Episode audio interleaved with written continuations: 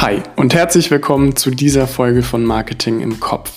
Ich bin Luis und heute gibt es wieder ein paar Marketing-Tipps für dich. Nachdem wir in der letzten Podcast-Folge über die fünf wichtigsten Fragen gesprochen haben, die du dir stellen solltest, wenn du dich dazu entscheidest, eine Marke zu bilden, soll es heute unter anderem um die Gründe für ein Nicht-Markenprodukt gehen. Das heißt, wir schauen uns an, was für Gründe gibt es da überhaupt und wir sprechen darüber, was ein Markenprodukt und ein Nicht-Markenprodukt gemeinsam haben. Aber genug für den Anfang.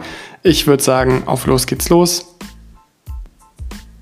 Und los.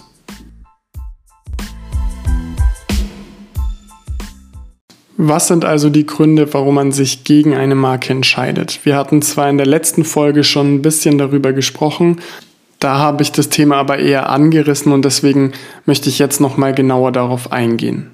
Grundsätzlich gibt es so drei Hauptgründe, warum man sich gegen eine Marke bzw. gegen eine Markenbildung entscheidet. Und das ist zum einen die Markensensibilität, als zweiten Punkt muss man dann auf jeden Fall nennen, dass es manchmal sein kann, dass Unternehmen, die schon im Markt sind oder in dem Bereich sind, sehr, sehr zögerlich sind, also dass sie sich selber noch nicht so richtig entschieden haben, kann man fast schon sagen. Und als letztes, dass es der Markt einfach nicht hergibt. Also in manchen Bereichen ist es einfach so, dass es zu geringe Margen für Marken gibt und deswegen es kaum Sinn macht, so viel Geld zum Beispiel in den Markenaufbau zu stecken, weil das hintenrum einfach nicht wieder zurückkommt, um dann wieder genutzt werden zu können, damit man die Marke noch weiter ausbauen kann. Ich hatte zwar letzte Woche schon gesagt, was Markensensibilität eigentlich ist, aber ich möchte jetzt noch mal kurz darauf eingehen, weil das einfach ja ein großer Bestandteil von dieser eigentlichen Entscheidung ist.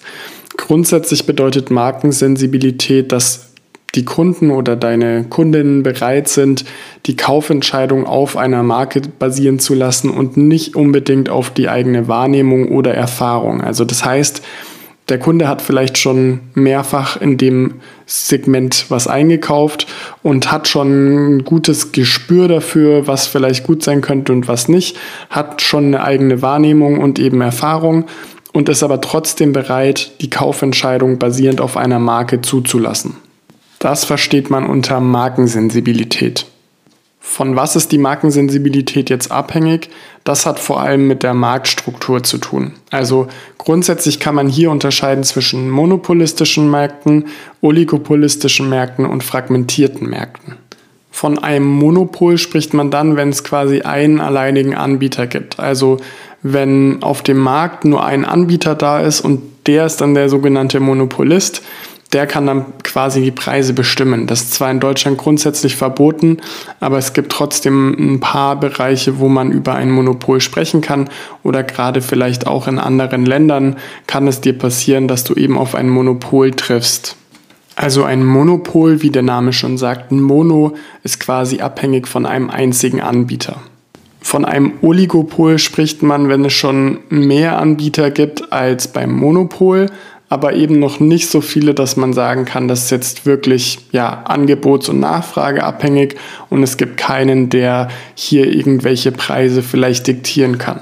Wichtig ist es beim Oligopol auch nochmal zu unterscheiden zwischen einem Angebotsoligopol und einem Nachfrageoligopol. Das heißt, gibt es nur einige wenige Leute, die oder Unternehmen, die etwas anbieten, beziehungsweise eben etwas nachfragen und haben möchten. Ich glaube, soweit hat es jeder irgendwo schon mal gehört. Die Frage ist, was ist ein fragmentierter Markt? Und von einem fragmentierten Markt spricht man dann, wenn es sowohl viele Käufer als auch Verkäufer gibt und es bisher noch kein großes oder größeres Unternehmen geschafft hat, sich dort zu entwickeln und dann entweder auf der Anbieter- oder auf der Käuferseite marktbestimmend zu sein. Das in Anführungsstrichen Problem in diesen Märkten ist, dass die häufig eben sehr intransparent sind und deswegen ja für die Käufer einfach Schwierigkeiten bestehen, sich da letztendlich dann auch für ein Produkt entscheiden zu können. Also Markensensibilität ist von der Marktstruktur abhängig. Wenn du jetzt herausgefunden hast, dass es in dem Bereich, in dem du tätig sein möchtest, eine Markensensibilität gibt, dann musst du dir als nächstes natürlich die Konkurrenten angucken. Das heißt, du machst eine Konkurrenzanalyse, aber wie du das genau machst, beziehungsweise an welchen Punkten du dich da langhangeln kannst, darüber haben wir in einer anderen Folge auch schon mal gesprochen. Wie erkennst du jetzt, ob es eine Markensensibilität im Markt gibt oder nicht? Auch hier gibt es wieder so drei Hauptpunkte, die man nennen kann.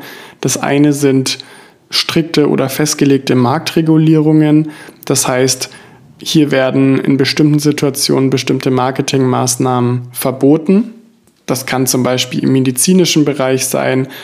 Damit haben aber zum Beispiel auch Tabakkonzerne zu kämpfen. Also der erste Punkt ist Marktregulierung, die eben vom Staat vorgegeben wird.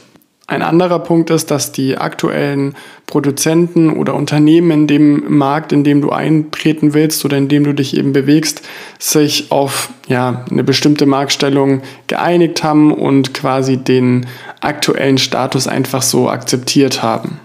Und als letztes gibt es dann eben den Punkt, dass die KonsumentInnen bereit sind, auf der Basis von den eigenen Erfahrungen oder Produkterfahrungen und der eigenen Wahrnehmung zu kaufen und nicht so sehr ja, an Marken orientiert sind.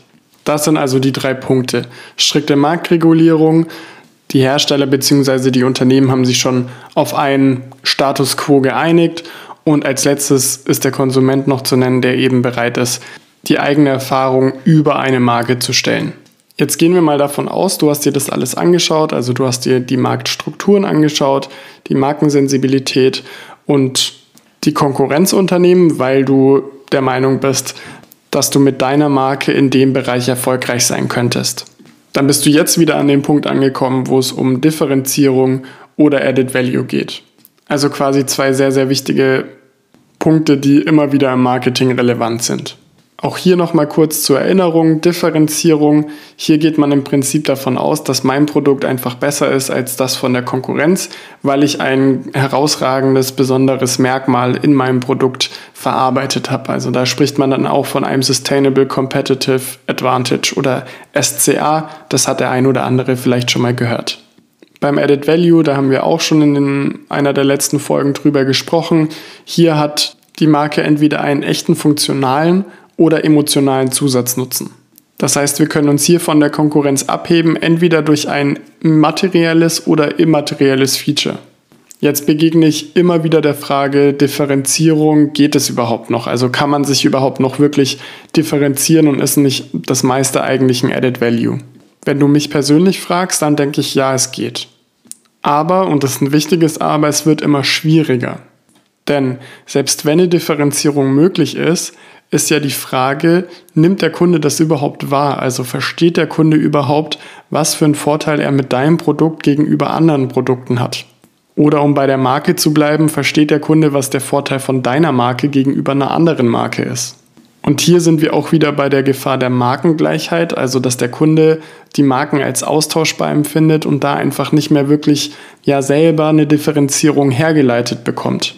Da hatte ich dir ja aber in Folge 78, warum dein Produkt austauschbar ist, auch nochmal von PwC ein Paper mit in die Shownotes gepackt, dass das eben eine reelle Gefahr ist. Also dass die Kunden bei vielen Produkten und Marken das Gefühl haben, dass es keinen Unterschied macht, ob ich jetzt Marke A oder Marke B kaufe. Das heißt, auch hier ist die Frage, bis zu welchem Punkt macht eine Differenzierung überhaupt Sinn? Denn auch hier fließt natürlich oft viel Geld rein, um sich von den anderen Marken differenzieren zu können. Und es reicht eben nicht zu sagen, wir bieten das Produkt auch in fünf anderen Farben an. Das ist keine Differenzierung. Ich sage es aber mal so, eine Differenzierung ist nicht zwingend notwendig. Ich meine, das sieht man ja auch oft genug im Markt, dass es nicht unbedingt eine Differenzierung von Marke A und B gibt. Also warum sollte es mit deinem Produkt nicht auch funktionieren? Mach dir dazu aber auf jeden Fall Gedanken, weil wenn du dich differenzieren kannst, dann hast du natürlich einen großen Vorteil gegenüber den anderen im Markt. Vielleicht reicht es aber einfach schon, wenn du ein Added Value hast und dich darüber ja, positionieren kannst. Also wir nehmen jetzt an, du hast dich dazu entschieden, eine Markenbildung voranzutreiben, weil du eben die Analyse, die wir vorhin besprochen haben, schon gemacht hast. Dann ist es jetzt noch wichtig zu verstehen, was denn eigentlich der Unterschied zwischen einem in Anführungsstrichen normalen Produkt und einem Markenprodukt ist. Denn von einem normalen Produkt zu einem Markenprodukt fehlen nur zwei weitere Schritte. Der Aufbau oder der, die Basis, die ist erstmal gleich. Das heißt, sowohl bei den Nicht-Markenprodukten als auch bei den Markenprodukten hast du auf der ersten Ebene nicht unterscheidende intrinsische Attribute. Das klingt zwar jetzt erstmal kompliziert, ist es aber eigentlich nicht und was das genau ist, da gehe ich in der nächsten Folge nochmal drauf ein. In der zweiten Ebene hat man dann die unterscheidenden intrinsischen Attribute, also im Prinzip genau das Gegenteil vom ersten. Das sind die zwei Ebenen, die sowohl bei Nicht-Markenprodukten als auch bei Markenprodukten vorhanden sind. Wenn du jetzt ein Markenprodukt vor dir hast, dann kommt in der nächsten Ebene logischerweise der Name von der Marke und das Logo von der Marke und alles, was eben zu der Marke dazugehört. Und in der letzten Ebene, da sind dann die anderen extrinsischen Attribute, also sowas wie Preis, Verpackung oder auch die Corporate Identity. Also Nicht-Markenprodukte haben nur die nicht unterscheidbaren und unterscheidbaren intrinsischen Attribute und die Markenprodukte, die haben zwar auch die nicht unterscheidenden und unterscheidenden intrinsischen Attribute, aber zusätzlich haben sie eben noch die ganzen Merkmale der Marke und extrinsische Attribute.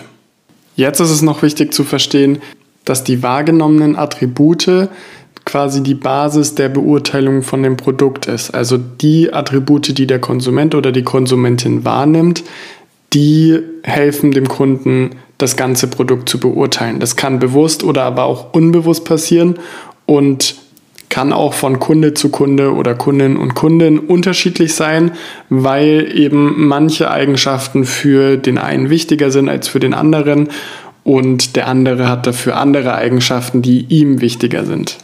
Um hier jetzt noch ein Buzzword raushauen zu können, dieses Ranking von den Attributen, die beim Kunden stattfindet, das nennt man noch Hierarchy of Attributes.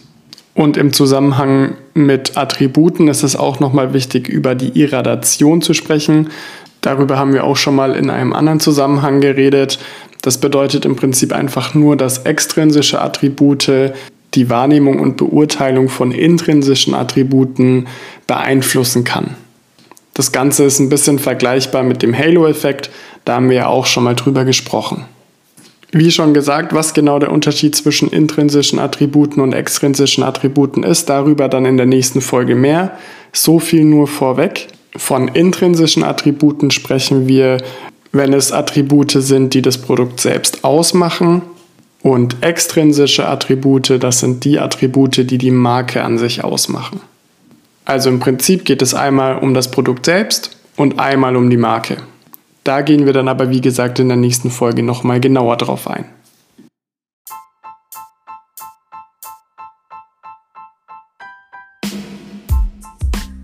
Das war's für heute auch schon wieder. Heute ging es darum, was eigentlich der Unterschied zwischen einem Markenprodukt und einem Nicht-Markenprodukt ist und was für Gründe es gibt, sich als Unternehmen gegen eine Markenbildung zu entscheiden. Da es heute vor allem um Markensensibilität ging, würde mich persönlich interessieren, wie sensibel du dich selbst dort einschätzen würdest. Alles Wichtige zur Folge und zum Beantworten der Frage findest du wie immer in den Shownotes oder unter deinem Player. In der nächsten Folge mit Marketing-Tipps geht es dann wie versprochen um die Attribute und darum, was für einen Nutzen Marken überhaupt für ein Unternehmen haben. Außerdem wird demnächst ein Interview mit Marc Weindinger online gehen. Er ist Agenturgründer, Geschäftsführer und CMO und es ging vor allem um Paid Social und Tracking-Lösungen in Zeiten von iOS 14 und dem Cookie-Sterben. Übrigens, falls du es noch nicht wusstest, alle Marketing im Kopf Podcast-Folgen findest du jetzt auch auf YouTube. Das war es heute von mir. Wie immer bleibt mir sonst nur noch zu sagen, wenn dir gefällt, was du hörst, dann lass gerne eine 5-Sterne-Bewertung da und abonniere kostenfrei den Podcast und schreib mir gerne, was dir an der Folge am besten gefallen hat. Ansonsten war es das heute von meiner Seite. Wir hören uns in der nächsten Folge. Mach's gut, bleib gesund und ciao.